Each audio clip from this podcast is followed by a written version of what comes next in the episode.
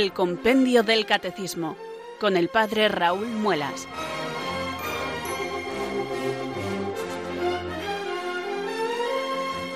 Muy buenas tardes, queridos oyentes de Radio María. Son las cuatro, las tres en Canarias. Bienvenidos a una nueva edición del Compendio del Catecismo. Reciban un saludo muy cordial del Padre Raúl Muelas, que un día más les habla desde estos micrófonos de Radio María, la radio de la Virgen, la fuerza de la esperanza. Sed todos bienvenidos.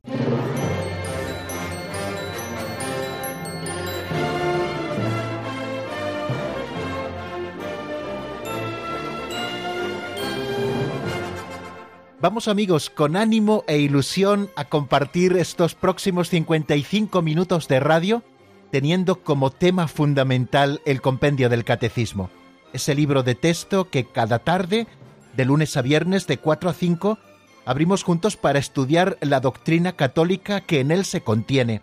Es un compendio del Catecismo Mayor, el del año 1992, que siempre nos sirve de referencia tienen la misma estructura, abordan por supuesto los mismos temas, pero de una manera más compendiada, más sencilla, para que nosotros podamos tener una visión general de la fe. Y nosotros poquito a poco, sin prisa pero sin pausa, como hacemos cada tarde, vamos abordando uno o dos números. Eh, algunos días nos da tiempo a dos, otros días que hay más contenido eh, nos centramos solamente en uno y vamos conociendo cada día más a Jesucristo el Señor para que conociéndole más, más le amemos y amándole más, mejor le sigamos. Ese es eh, nuestro cometido y esa es nuestra ilusión. Por lo tanto, cada día, antes de comenzar nuestra explicación, lo que hacemos es encomendarnos al Señor, pedir que nos envíe su Espíritu Santo, que ilumine nuestros corazones para amar siempre la verdad. Recemos así. Ven Espíritu Santo llena los corazones de tus fieles y enciende en ellos el fuego de tu amor. Envía, Señor, tu Espíritu, que renueve la faz de la tierra. Oh Dios, que llenaste los corazones de tus fieles con la luz del Espíritu Santo, concédenos que, guiados por el mismo Espíritu, sintamos con rectitud y gocemos siempre de tu consuelo. Por Jesucristo nuestro Señor. Amén.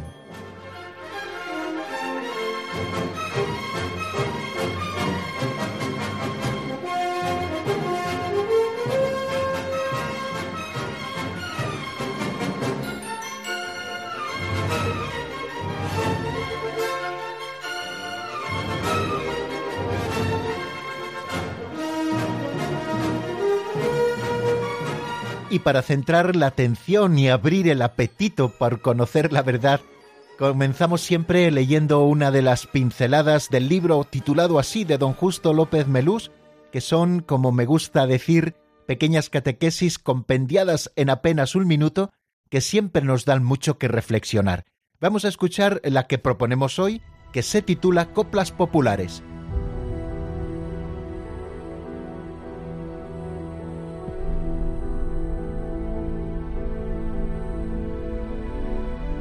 Coplas populares.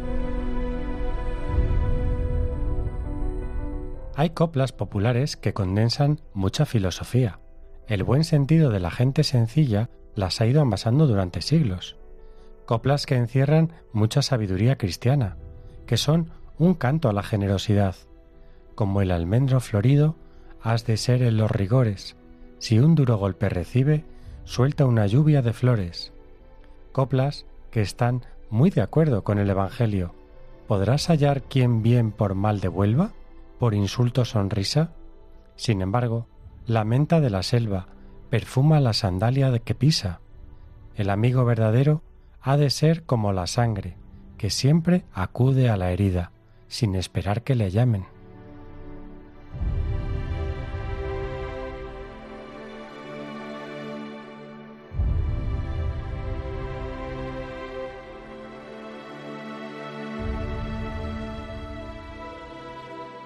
Cuando la fe se hace vida por quien la acoge, y éste no la vive sólo como un complemento de la existencia, sino como el principio transversal que la orienta y la conforma, cuando la fe es verdaderamente esa luz que nos permite ver el mundo y la historia desde Dios, esta fe acaba plasmándose en todas las realidades que toca el corazón creyente. Por eso la fe, queridos amigos, se hace cultura, porque informa la vida de los agentes de la cultura. Así, por ejemplo, los artistas a lo largo de los siglos han podido crear esas obras maravillosas de arte cristiano que conocemos, o bien porque las tenemos cerca, o porque las hemos conocido por los libros. Me refiero a las catedrales o a esos templos maravillosos, o los escultores, por ejemplo, con esas maravillosas imágenes que nos han hecho del Señor, o de diferentes misterios de su vida, o de los santos, o de la Santísima Virgen María, o los pintores que también lo han hecho, y a lo largo de los siglos ha habido tantos que han plasmado de una manera tan bella en la pintura la fe cristiana, o los músicos que en su sensibilidad musical y en su magisterio nos han ofrecido esas maravillosas piezas que conocemos o que no conocemos, pero que ahí están para que nosotros podamos acceder a ellas. Bueno, pues esto que ocurre con los artistas ocurre también con el pueblo sencillo que cree. Cuando el Evangelio forma parte integral de la vida e informa así el sentir y el pensamiento de la gente del pueblo, eso se plasma también en el arte popular, del que tenemos un claro ejemplo en las coplas o coplillas como esas a las que hoy se ha referido don Justo. La literatura es un arte y también esta literatura sencilla, que a modo de versos también emanan no solamente de los grandes autores, sino también de gente sencilla del pueblo que tiene una sensibilidad especial. Así nos lo pone de manifiesto esta pincelada que hoy hemos escuchado. Como el almendro florido, has de ser en los rigores. Si un duro golpe recibes, suelta una lluvia de flores o aquella otra copla, podrás hallar quien bien por mal devuelva, por insulto sonrisa, sin embargo la menta de la selva perfuma la sandalia que la pisa. Dos bonitos ejemplos de esto que decimos y que vemos eh, recogido en la Sagrada Escritura. La primera carta de Pedro, en el capítulo 3, leemos, Tened todos el mismo sentir, ser solidarios en el sufrimiento, quereos como hermanos, tened un corazón compasivo y sed humildes, no devolváis mal por mal o insulto por insulto, sino al contrario, responded con una bendición, porque para esto habéis sido llamados, para heredar una bendición. O el Señor que en las bienaventuranzas nos dice aquello de Dichosos vosotros cuando os insulten y os persigan y os calumnien de cualquier modo por mi causa. Estad alegres y contentos, porque vuestra recompensa será grande en el cielo también en la parábola del buen samaritano, que refleja preciosamente el corazón de Cristo y que es un programa de vida auténtico para cada uno de nosotros, los que somos cristianos. Qué bien se refleja en esa coplilla que hoy escuchábamos al final de la pincelada. El amigo verdadero ha de ser como la sangre que siempre acude a la herida sin esperar que la llamen.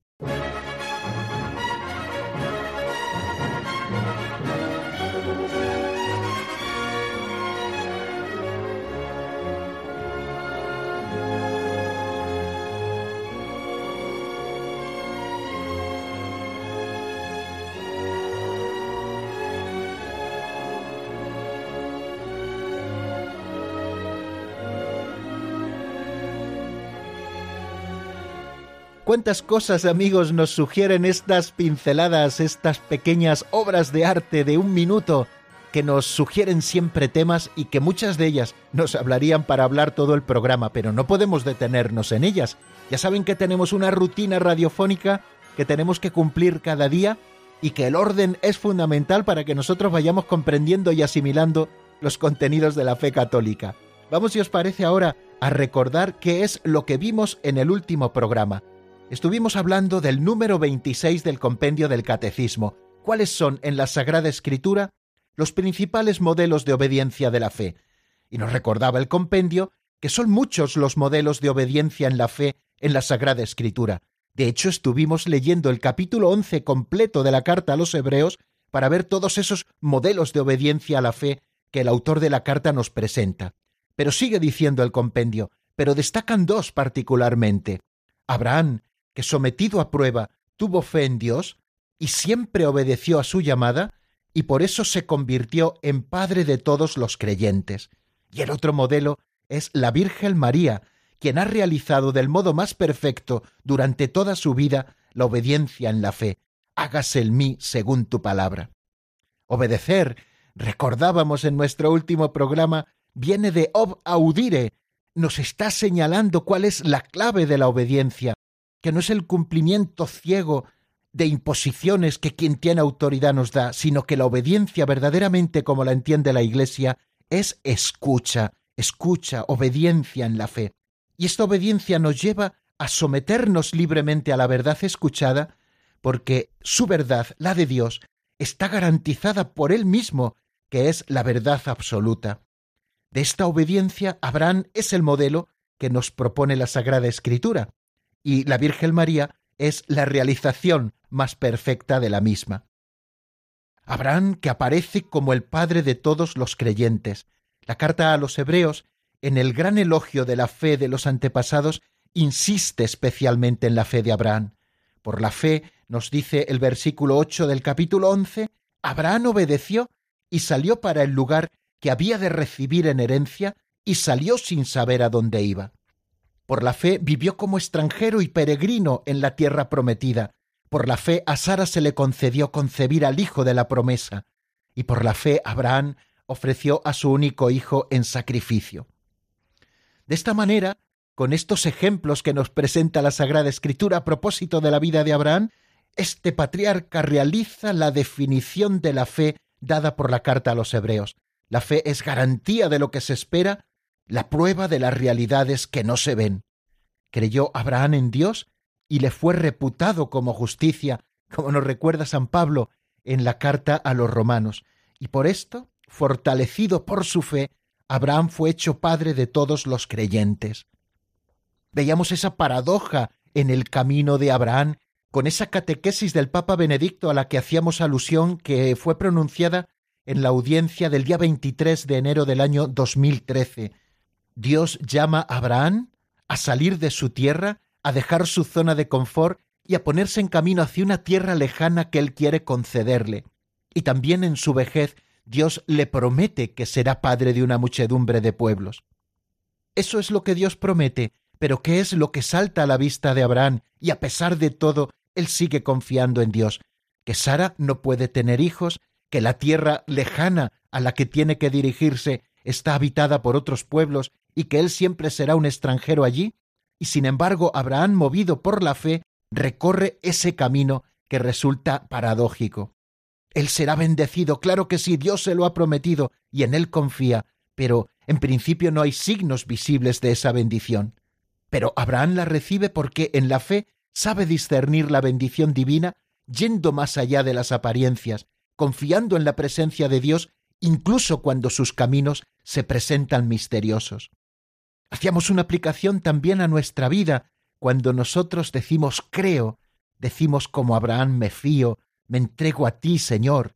Cuando el sacerdote en la Santa Misa, especialmente en la vigilia pascual o también en la liturgia de los bautismos, nos pregunta eso de ¿creéis en Dios Padre Todopoderoso? ¿Creéis en Jesucristo? ¿Creéis en el Espíritu Santo, en la Santa Iglesia Católica? etcétera, nosotros decimos creo en singular, porque es mi existencia personal la que debe dar un giro con el don de la fe. Es mi existencia la que debe cambiar, la que debe convertirse. Abraham, en este sentido, ayer lo veíamos, nos enseña la fe. Pero también aparecía ante nosotros la figura siempre maravillosa, siempre tierna, siempre maternal de Santa María. Dichosa tú que has creído, porque lo que te ha dicho el Señor se cumplirá. María realiza de manera perfecta la obediencia de la fe. En la fe de nuestra Madre Santa María, ella acogió el anuncio y la promesa que le traía el ángel Gabriel, creyendo que nada hay imposible para Dios, y dando su asentimiento como lo hizo Aquí está la esclava del Señor, hágase el mí según tu palabra. Esto fue lo que le llevó a Isabel a saludarla así cuando llegó a visitarla. Dichosa tú que has creído, porque lo que te ha dicho el Señor se cumplirá. Y por esta fe precisamente de María, todas las generaciones la seguimos llamando bienaventurada. Durante toda su vida María recorrió el camino de la fe y lo hizo hasta su última prueba, cuando Jesús su Hijo murió en la cruz su fe siguió sin vacilar junto a su Hijo, como la corredentora, la que permanece de pie al pie de la cruz. María no cesó de creer en el cumplimiento de la palabra de Dios. Por todo ello, la Iglesia venera en María siempre la realización más pura de la fe. Bien, pues más o menos sírvannos estas palabras como resumen de lo que estuvimos viendo el último día aquí en el compendio del Catecismo. Y ahora damos un pasito más hacia el número 27.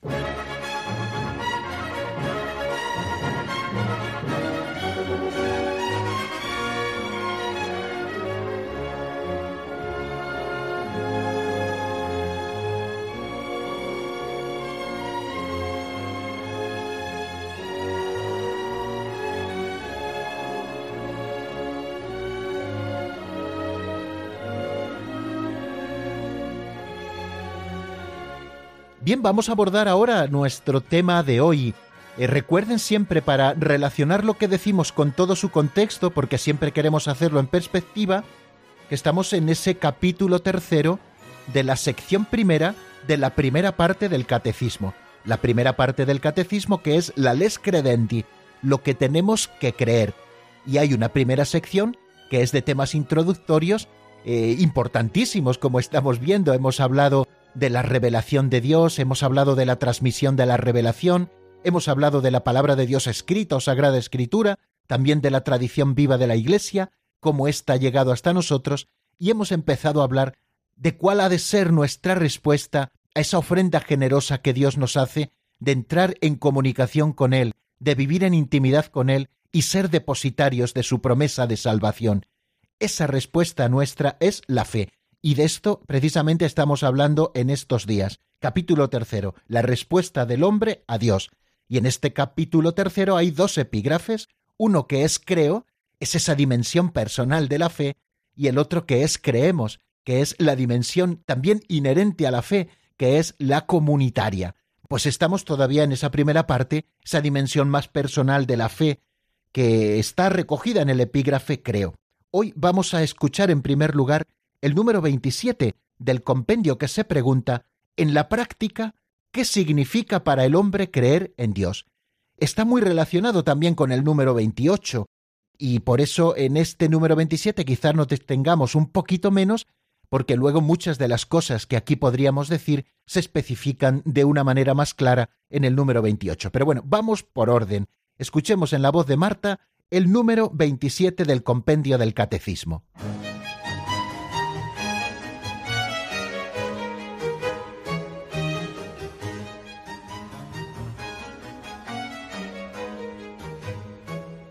Número 27. En la práctica, ¿qué significa para el hombre creer en Dios? Creer en Dios significa para el hombre adherirse a Dios mismo, confiando plenamente en Él y dando pleno asentimiento a todas las verdades por Él reveladas, porque Dios es la verdad. Significa creer en un solo Dios en tres personas, Padre, Hijo y Espíritu Santo.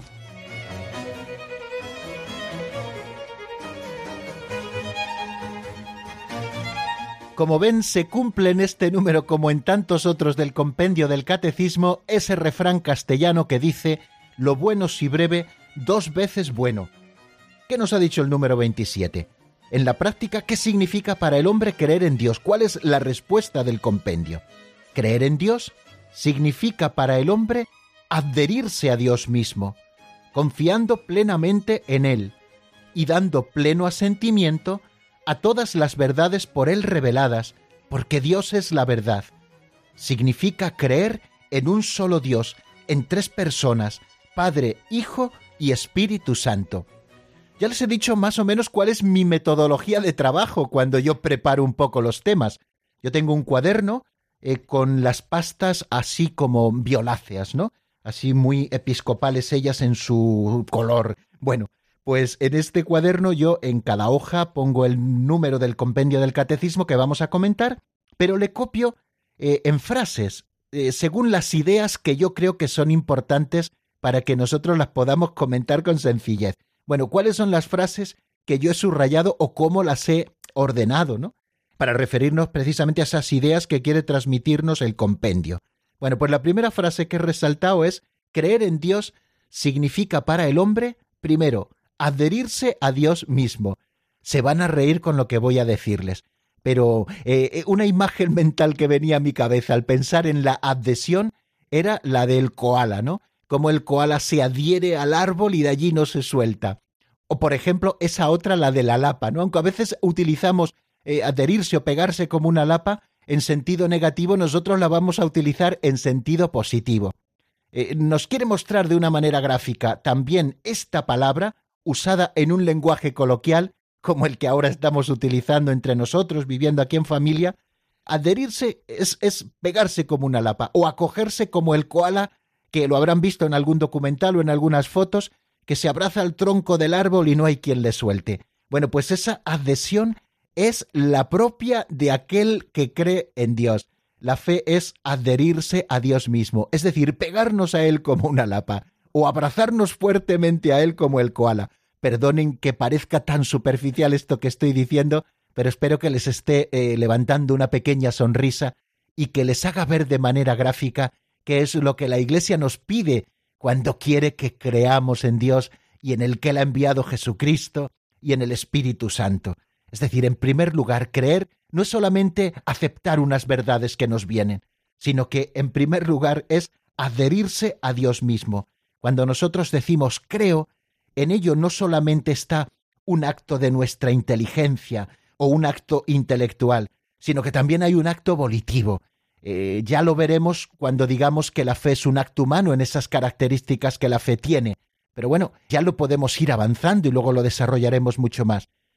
Es adherirse a Dios mismo, con nuestra voluntad, que ve a Dios como el principal de los bienes y le dice a nuestro entendimiento, ojo, que ahí está la verdad, adhiérete fuertemente a ella. Y es todo el hombre, con todas sus potencias, con su inteligencia y su voluntad, con sus afectos e incluso corporalmente, el que se adhiere a Dios.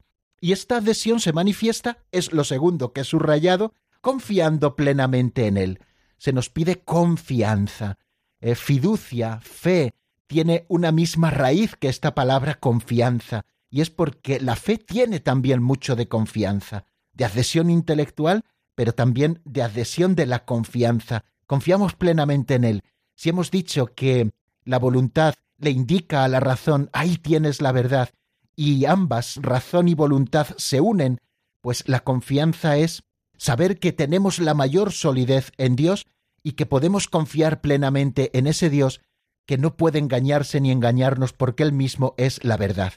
Y de esta manera, sigo leyendo en el compendio, dando pleno asentimiento a todas las verdades por él reveladas, ven que también la fe es, y además esto es importantísimo, la asimilación y la adhesión a todas las verdades que Dios nos ha revelado. Y además no porque ellas sean razonables, que lo son, o por la lógica intrínseca, como les decía el otro día, que éstas tienen, que también la tienen, sino que nos adherimos porque es Dios mismo quien nos las presenta, y nosotros hemos confiado plenamente en Él y nos hemos adherido a Él. La razón por la que nosotros aceptamos las verdades de la revelación, las que son propias de la fe, es porque Dios mismo es la verdad. Y luego, de una manera práctica, porque así lo decía el compendio, en la práctica, ¿qué significa para el hombre creer en Dios? Significa creer en un solo Dios en tres personas, Padre, Hijo y Espíritu Santo. Nos está presentando ya este número 27 que en la práctica creer es adherirse a Dios, que no es un ser impersonal, sino que es uno solo, en tres personas distintas, el misterio de la Trinidad, Padre, Hijo y Espíritu Santo, tres personas distintas y un solo Dios verdadero. Creer, por lo tanto, solo en Dios. La fe, ante todo, como les digo, es una adhesión personal del hombre a Dios, y es al mismo tiempo e inseparablemente el asentimiento libre a toda verdad que Dios ha revelado. Es decir, adhesión personal a Dios y al mismo tiempo asentimiento libre a todas las verdades que Dios revela, en cuanto a esto, la fe cristiana difiere un poco de aquel concepto que de fe humana nosotros podemos tener. ¿Qué es la fe humana? Pues es la confianza en una persona y el creer en el testimonio o en las cosas que esa persona nos dice. Esa es la fe humana, además, con la que nos movemos tantísimas veces en nuestra vida. ¿Por qué yo sé que nací el 28 de junio?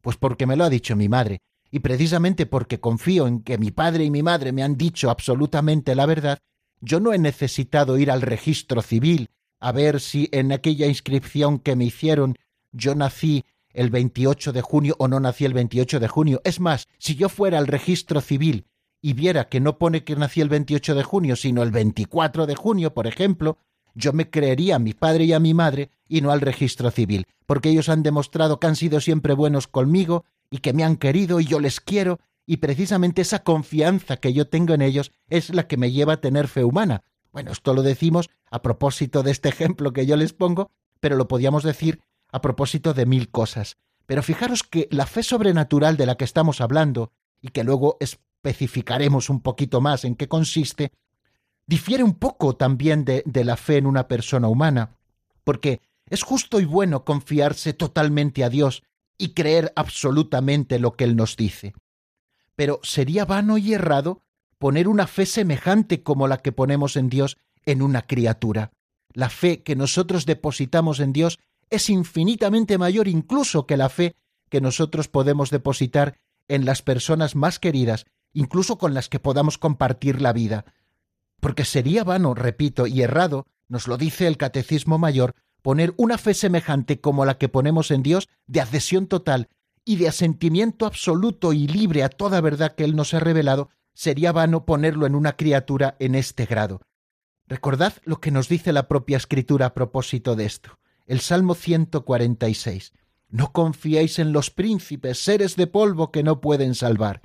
Exhalan el espíritu y vuelven al polvo. Ese día perecen sus planes.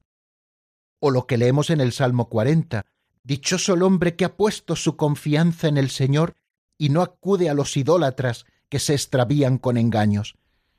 O esas palabras de Jeremías que hemos escuchado tantas veces en las lecturas del domingo, capítulo 17, versículos del 5 al 6. Esto dice el Señor, maldito quien confía en el hombre y busca el apoyo en las criaturas, apartando su corazón del Señor.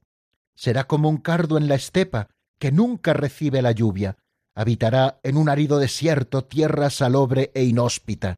Bueno, hemos visto que tenemos fe humana, pero que la fe que ponemos en Dios es un grado infinitamente superior a la que ponemos en los hombres, incluso los más dignos de confianza, porque esos hombres son limitados, pero Dios no lo es. Dios es la verdad suprema, que no puede engañarse ni engañarnos, y es la bondad absoluta, por lo tanto, el más digno de que nosotros le amemos. Por eso esa adhesión total a Dios, esa confianza absoluta en Dios y ese asentir libremente a toda verdad que Dios nos ha revelado y que en nuestro caso concreto la Iglesia nos propone.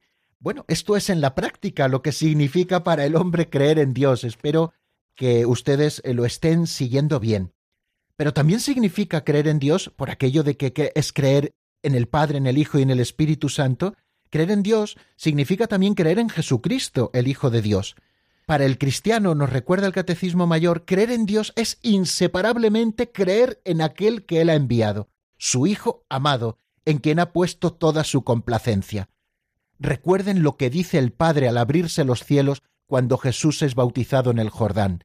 Ese es mi Hijo el amado, en quien me complazco, escuchadle. Dios ha dicho que le escuchemos a Él, a Jesucristo, en quien nosotros tenemos que creer. Y el mismo Señor, en el Evangelio, lo encontramos en el capítulo 14, versículo 1 de San Juan, dice, Creed en Dios y creed también en mí. Podemos creer en Jesucristo porque es Dios, el Verbo hecho carne. A Dios nadie le ha visto jamás. El Hijo único, que está en el seno del Padre, es quien nos lo ha dado a conocer. Porque ha visto al Padre él es el único en conocerlo y en poderlo revelar. Por eso nosotros ponemos nuestra confianza y nos fiamos absolutamente y asentimos a todo lo que Cristo nos dice. Pero también de manera práctica creer es creer en el Espíritu Santo. No se puede creer en Jesucristo sin tener parte en su Espíritu. Es el Espíritu Santo quien revela a los hombres quién es Jesús. Porque nadie puede decir, lo hemos repetido en muchas ocasiones, que Jesús es el Señor si no es bajo la inspiración del Espíritu Santo. Lo vemos en la primera carta a los Corintios. El Espíritu Santo todo lo sondea, hasta las profundidades de Dios. Nadie conoce lo íntimo de Dios sino el Espíritu de Dios. Solo Dios conoce a Dios enteramente. Así nos lo dice de una manera tan gráfica San Pablo en la carta primera a los Corintios. Nosotros creemos en el Espíritu Santo, porque es Dios. Y la Iglesia no cesa de confesar su fe en un solo Dios, Padre, Hijo y Espíritu Santo. Vamos a detenernos un poquito en la palabra para no seguir diciendo más ideas y vamos a dejar que la buena música también nos ayude a asimilar todo lo dicho. Yo les propongo ahora un tema de Almas Unidas que se titula El límite es el cielo y que está sacado del álbum A partir de hoy.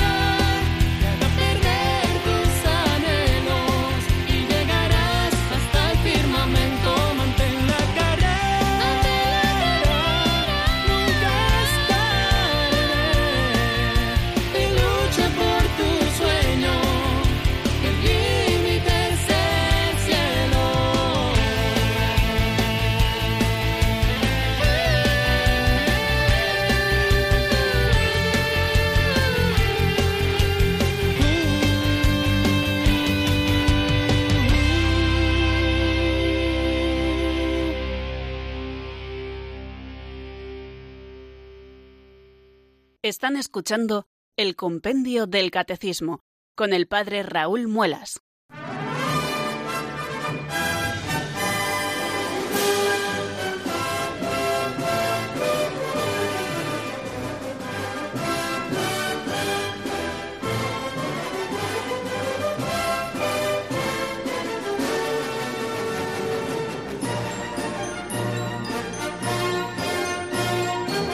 Seguimos amigos en el compendio del catecismo, estamos en Radio María, la radio de la Virgen, la fuerza de la esperanza, y juntos eh, con esta y juntos con esta familiaridad que nos dan las ondas y sobre todo las que provienen de esta radio de la Virgen de Radio María, pues vamos a seguir avanzando en nuestro estudio de la doctrina católica, como hacemos todas las tardes, con sencillez, con profundidad, tratamos eh, de hacerlo también con mucha ilusión, eh, vamos a seguir, digo, eh, con el número 28. Hemos estado deteniéndonos en el número 27 y ahora damos un pasito más al número 28. ¿Cuáles son las características de la fe? Vamos a escucharlo completo.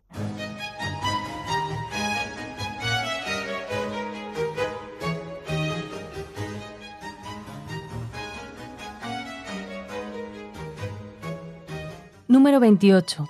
¿Cuáles son las características de la fe? La fe, don gratuito de Dios, accesible a cuantos la piden humildemente, es la virtud sobrenatural necesaria para salvarse. El acto de fe es un acto humano, es decir, un acto de la inteligencia del hombre, el cual, bajo el impulso de la voluntad movida por Dios, asiente libremente a la verdad divina. Además, la fe es cierta porque se fundamenta sobre la palabra de Dios, actúa por medio de la caridad, y está en continuo crecimiento gracias particularmente a la escucha de la palabra de Dios y a la oración. Ella nos hace pregustar desde ahora el gozo del cielo.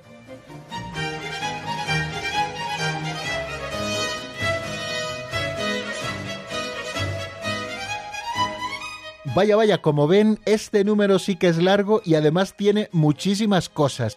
Vamos en este tiempo que nos queda de programa a hablar un ratito sobre él y mañana, si Dios quiere, seguiremos con este número, desgranándolo un poquito más, porque creo que es clave para que nosotros comprendamos lo que es la fe, que es nuestra respuesta a Dios, una respuesta de adhesión total a Dios y de asentimiento a todas las verdades que Él nos revela. ¿Cuáles son las características de la fe? Lo hemos escuchado. La fe es un don gratuito de Dios, accesible a cuantos la piden humildemente. Segunda afirmación, es una virtud sobrenatural necesaria para salvarse. Una tercera afirmación, el acto de fe es un acto humano, es decir, un acto de la inteligencia del hombre, el cual, bajo el impulso de la voluntad movida por Dios, asiente libremente a la verdad divina. Cuarta afirmación. Además, la fe es cierta, porque se fundamenta en la palabra de Dios. Actúa por medio de la caridad, y está en continuo crecimiento gracias particularmente a la escucha de la palabra de Dios y a la oración. Y quinta afirmación, ella nos hace, la fe, pregustar desde ahora el gozo del cielo. Bueno, esto nos daría para muchos días, pero bueno, nosotros vamos a ir poquito a poco, por partes, intentando entender todo lo que nos quiere transmitir este número 26 del compendio. La primera afirmación que nos hace es que la fe es un don gratuito de Dios accesible a cuantos la piden humildemente. Quiere esto decir que la fe es una gracia. Cuando Pedro en Cesarea de Filipo confiesa que Jesús es el Cristo, Jesús les pregunta ¿quién dice la gente que soy yo? Le contestan los apóstoles unos que Juan Bautista, otros que Elías, otros que uno de los profetas, y el Señor les pregunta nuevamente ¿y vosotros quién decís que soy yo? Y Pedro, en nombre de todos, toma la palabra y dice, Tú eres el Mesías, el Hijo del Dios viviente. Y Jesús le contesta. Y esto es lo que precisamente quiero resaltar ahora. Esto no te lo ha revelado ni la carne ni la sangre, sino el Padre que está en los cielos. Esa revelación que le lleva a Pedro a confesar su fe en Cristo como Mesías no procede de la carne y de la sangre, sino del Padre que está en los cielos. Y es que la fe es un don de Dios, una virtud sobrenatural infundida por Él. Ante una pregunta que nos hacía, creo recordar que era Fran de León el otro día, que nos lo hacía a través de las redes sociales, nos preguntaba por qué decimos que la fe es una respuesta, como dando a entender, bueno, si, si decimos que es un don, ¿cómo puede ser una respuesta? Yo decía que es que la fe tiene esa doble dimensión. Por una parte, es un don sobrenatural, no podemos decir que Jesús es el Señor si no es bajo la inspiración del Espíritu Santo, pero por otra parte también la fe es una tarea, con toda esa dimensión humana de inteligencia y de voluntad que tiene. Por lo tanto, es un don sobrenatural por una parte y por otra parte también es un acto plenamente humano, como seguramente ya no nos dará tiempo a verlo hoy, pero como seguramente digo, lo veamos el próximo día.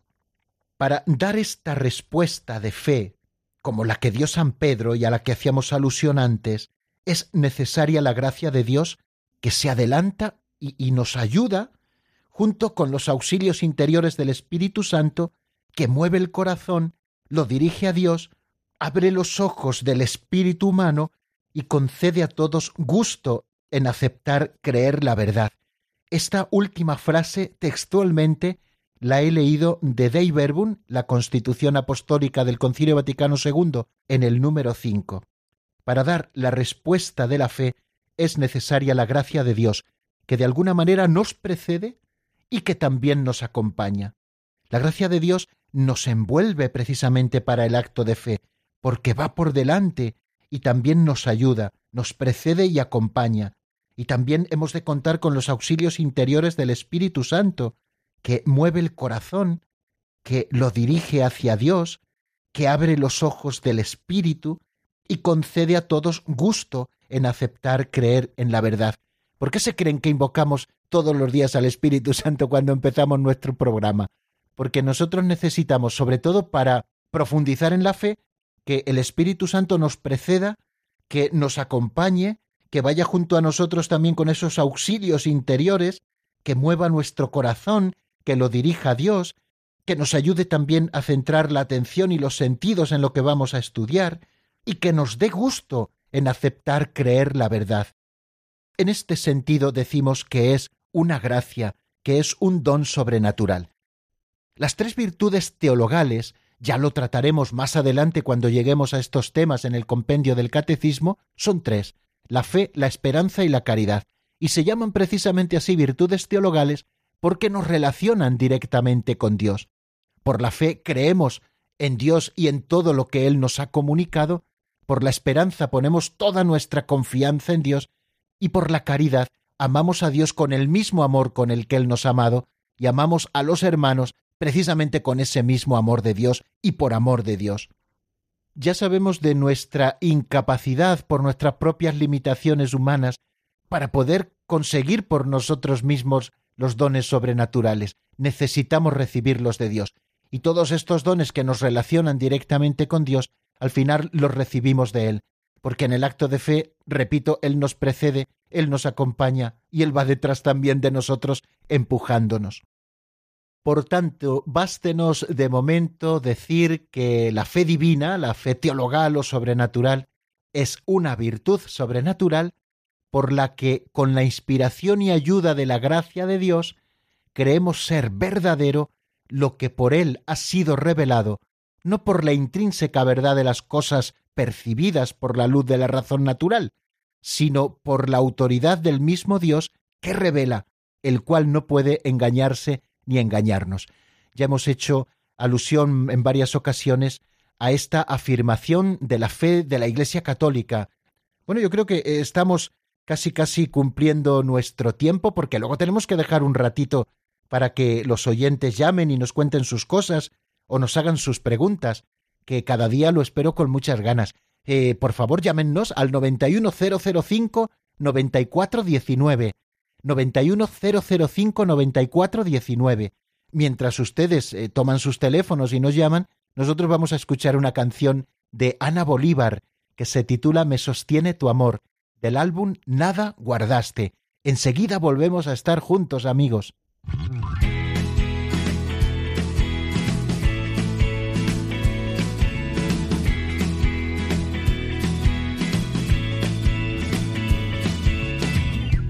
ya que te conozco y me atrevo a hablar de ti.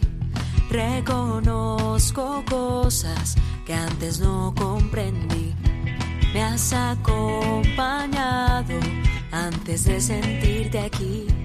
Y entre todo un mundo te prefiero a ti. Me sostiene tu amor. Oh, oh, oh.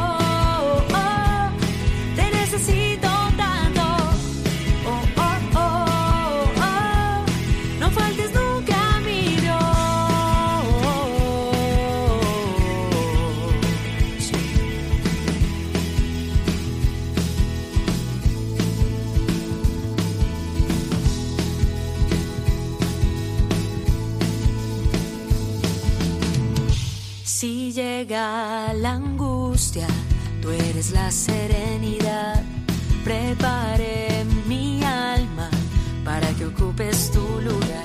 Te debo lo que soy. Haz crecer mi fe. Me pude caer y no dejaste resbalar mi pie. Me sostiene tu amor.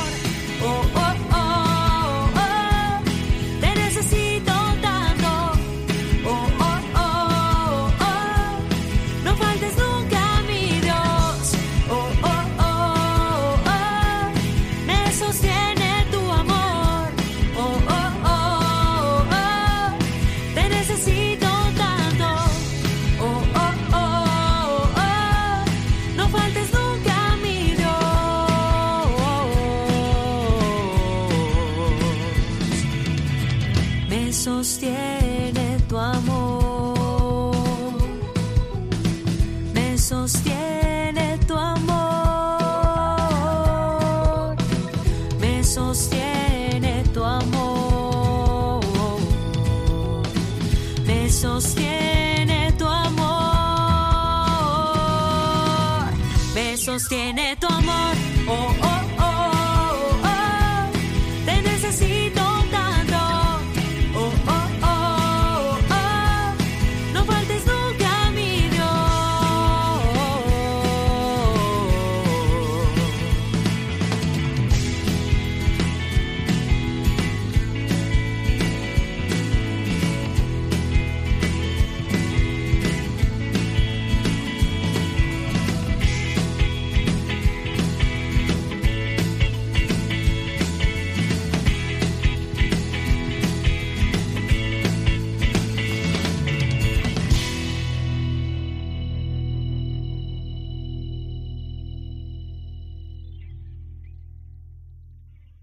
Están escuchando el Compendio del Catecismo con el Padre Raúl Muelas.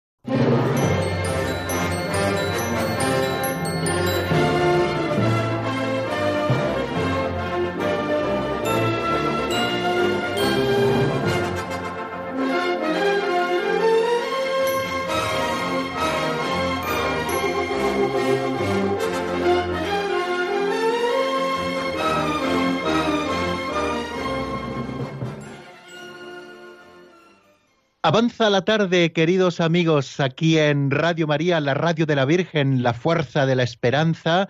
Son las eh, 4 y 48 minutos de este día 8 de noviembre del año 2018 y abrimos este capítulo precioso en nuestro programa, que es el que compartimos con los oyentes. Si ustedes quieren sumarse a los que llaman a Radio María y nos hacen alguna pregunta o algún comentario breve a lo que estamos diciendo, pues nosotros se lo agradecemos. El número es el 91005 9419. 91005 9419.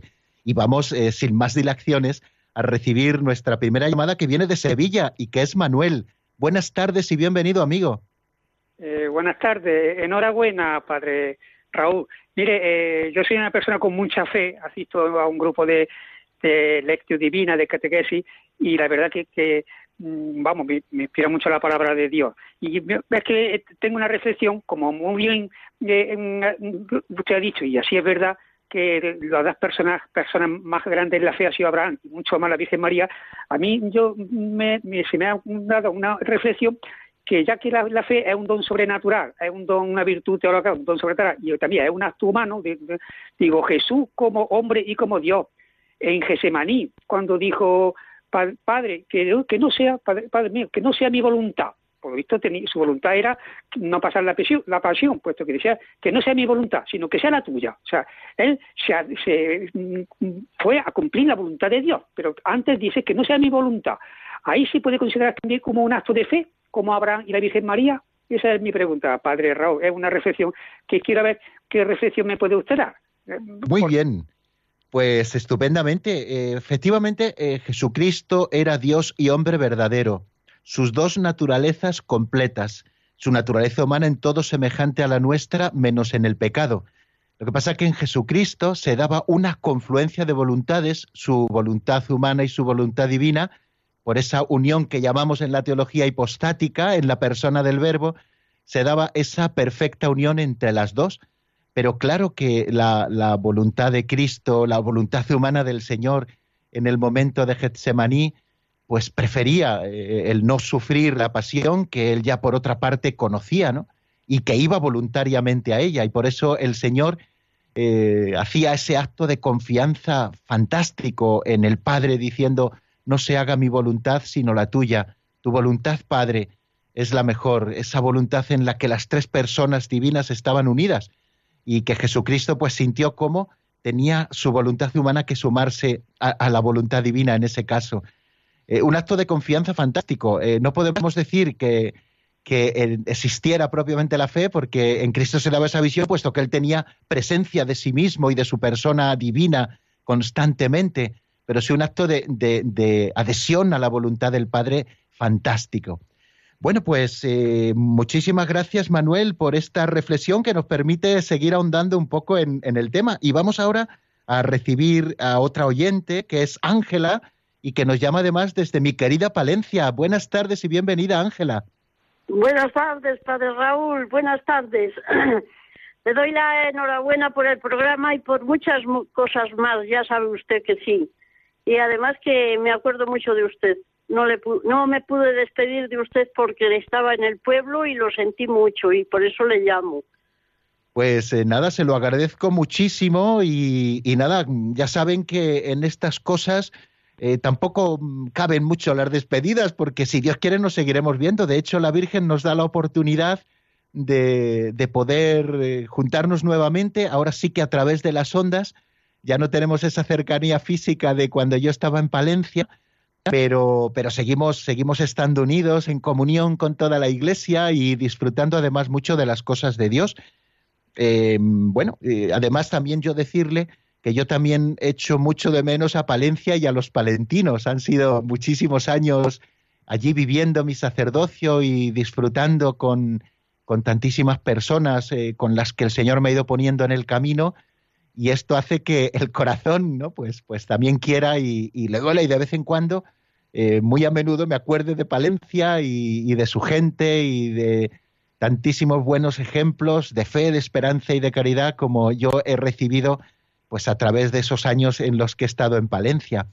Así que Ángela, si usted quiere, pues un día se puede venir aquí a Talavera y nos vemos nuevamente, que sí. Muy bien, bueno, pues eh, agradeciendo mucho también la llamada de Ángela. Eh, me gustaría también decir algo a propósito de una pregunta que un oyente nos hace que no quiere entrar en antena a propósito de las dudas de fe. Aunque seguramente sea un tema que tratemos más detenidamente en algún otro programa, pues en este minuto y medio que nos queda más o menos algo decimos. Bueno, tenemos que saber muy bien distinguir entre los que son, lo que son, perdón, dudas positivas de fe, buscadas y alentadas por nosotros mismos, a lo que son esas tentaciones que en el pensamiento a veces nos vienen incluso en los momentos más sagrados, o cuando estamos haciendo la oración, o cuando estamos rezando el Santo Rosario, o leyendo la Sagrada Escritura, o asistiendo a las funciones litúrgicas, o a la Santa Misa, o escuchando la palabra de Dios que muchas veces, a modo casi de obsesión, eh, en muchas personas, y a veces es muy frecuente, se dan como esas cosas que ni uno busca, pero que le vienen como a la cabeza, como que son dudas de fe y que nos ponen nerviosos. Ya saben que el tentador quiere hacernos caer muchas veces positivamente en el pecado, sino que muchas veces lo que pretende es quitarnos la paz. Y esas dudas así sobrevenidas que ni uno quiere, ni uno alienta, en ningún caso, evidentemente, eh, siendo así, son pecado, sino que son más bien una cruz que tenemos que sufrir, ¿no?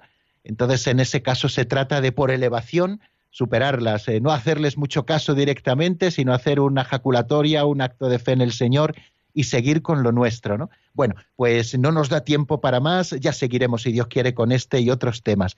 Muchísimas gracias amigos por haber compartido el compendio del catecismo, una la bendición, y si Dios quiere mañana, puntualísimamente, cuando sean en la península las cuatro, las tres en Canarias, aquí estaremos para abrir nuevamente el compendio. Y permanezca para siempre. Amén. Hasta mañana, si Dios quiere, amigos.